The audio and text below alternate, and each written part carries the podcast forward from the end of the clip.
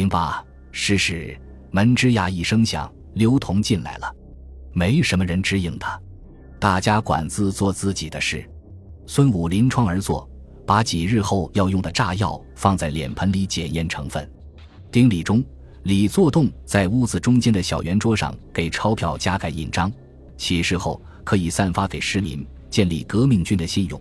王博宇在一旁整理文件，他还开了句玩笑：这些将来都是革命文献里。邓玉林出去购表未回，起事在即，时间统一是很重要的。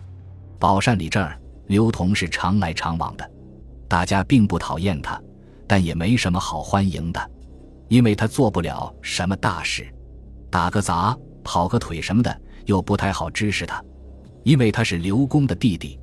革命党人的经费一向紧张，从前文学社成员多是士兵，于是收月捐，每月征收会员的饷银的十分之一。共进会因为各种行业都有，不便征收月捐。只能靠会员自愿捐书，没有什么固定经费。一九一一年初，谭仁凤奉黄兴命来湖北视察，曾交给共进会一千大洋，但还不上三四个月，这笔钱就花尽了。眼见十月的起事日期愈迫愈近，经费问题就变得更尖锐起来。会中主事者只好各寻各路，有人将家中田地卖掉以充会费，有人去劝说过路行商。将所带货物捐献入会，总之五花八门，法宝出尽。焦达峰听居正谈到他家乡广济县达成庙有一尊金菩萨，便约了几个人去道佛。在六月的一个风雨交加的夜晚，六个革命党人潜入庙里取走了金佛，可惜路上遇见了州里的捕快，怕事情败露，只好将金佛扔进水田里，也不知便宜了哪个农人。众人正叹惋之间，湖南同志邹永成来武汉。他一听说此事，立即献计，说他姑母住在武昌八卦井，家里很多金银首饰，何妨想法取来充革命经费。众人初时担心影响他们姑侄关系，但邹永成自己拍了胸膛，又想不妨革命成功后补报，便都允了。计策是找个人配制迷药，这是交给了第三十一标军医江芷兰。邹永成自己去买了瓶好酒，带着药酒去找姑母辞行。当日，孙武、邓玉林守在邹永成姑母家外，只等里面叫声“道也，道也”，便冲进去搜取革命经费。哪知一顿饭由午时吃到未时，仍听到里面笑语喧哗，还有人叫添酒，再炒个鸡蛋。好不容易等到邹永成红头长脸的出来，只管摆手说要不灵碍事。三人一同走回宝善里，路上大骂江芷兰医术太差，连复迷药都配不好。邹永成后来又生一计，将姑母幼子骗到汉口，再留信冒充匪人勒索财物。这次终于到手了八百元，但革命是无底事业，八百元几得甚是，转手便空。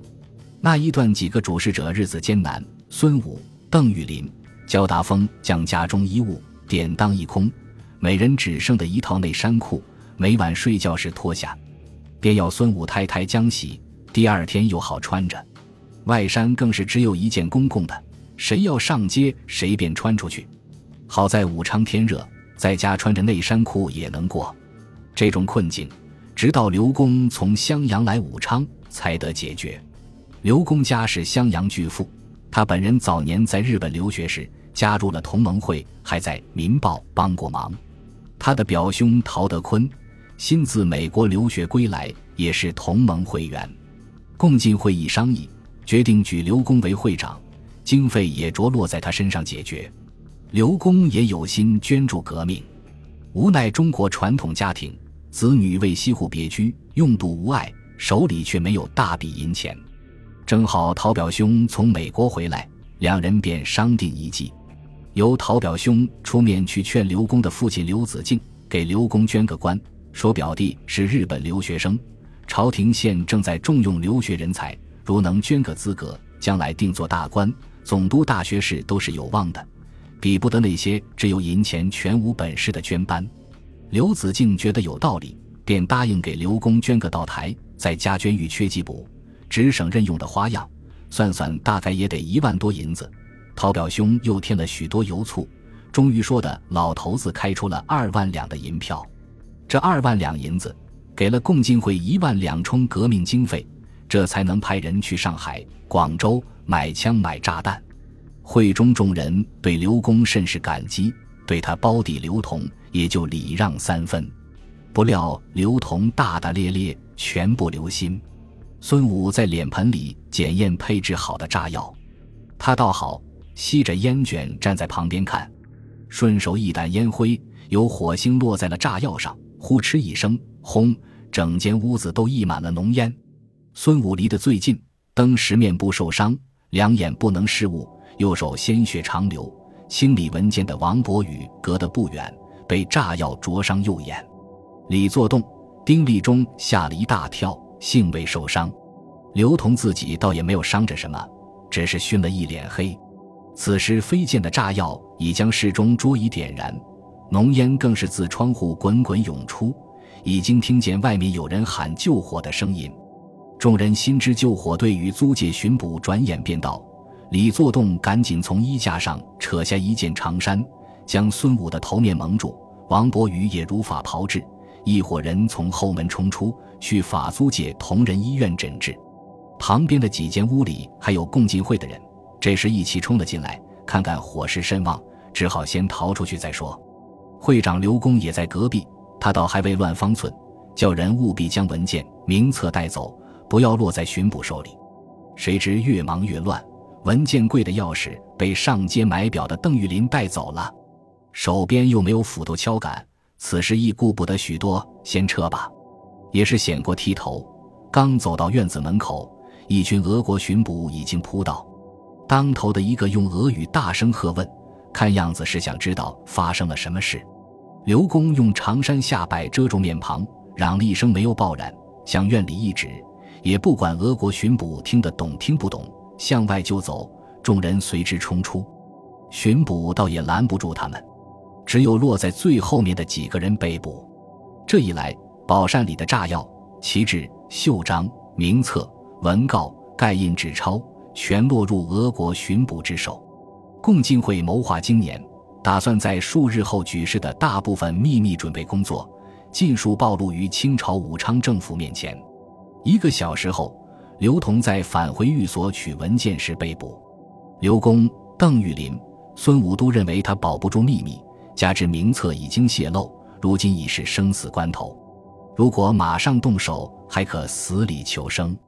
孙武说：“邓玉林立即奔赴武昌小朝街八十五号，那里是你意中的军事指挥部，命令迅速你出，起义就在今晚。”这是宣统三年。辛亥八月十八日，公历是一九一一年十月九日，但还是晚了一步。起义命令刚发出，小朝街已被大批巡防兵、都院卫兵包围。第八镇统治张彪亲自带队，刘富基、彭楚藩、杨洪胜等主要干部被捕，同被捕的还有四十多人。这是最恐怖的夜晚，军警四出，遍布武昌城中。同时，通讯骑兵反复往返都署与兵营之间，起义计划即已全盘暴露。一旦缓过手来，都署必将在新军里暗明搜捕。刘、彭、杨被捕后即行审讯。湖广总督瑞邓已经认识到事情的重要程度。凌晨五时，一声炮响，三颗人头已经挂在都署东园门外的旗杆上。天色渐亮，真旗四出。被捕的士兵、商贾、报人、市民，一批批地送来都署。这两天有不知多少颗人头会挂上这高高的旗杆，他们完了。张彪冷冷的想。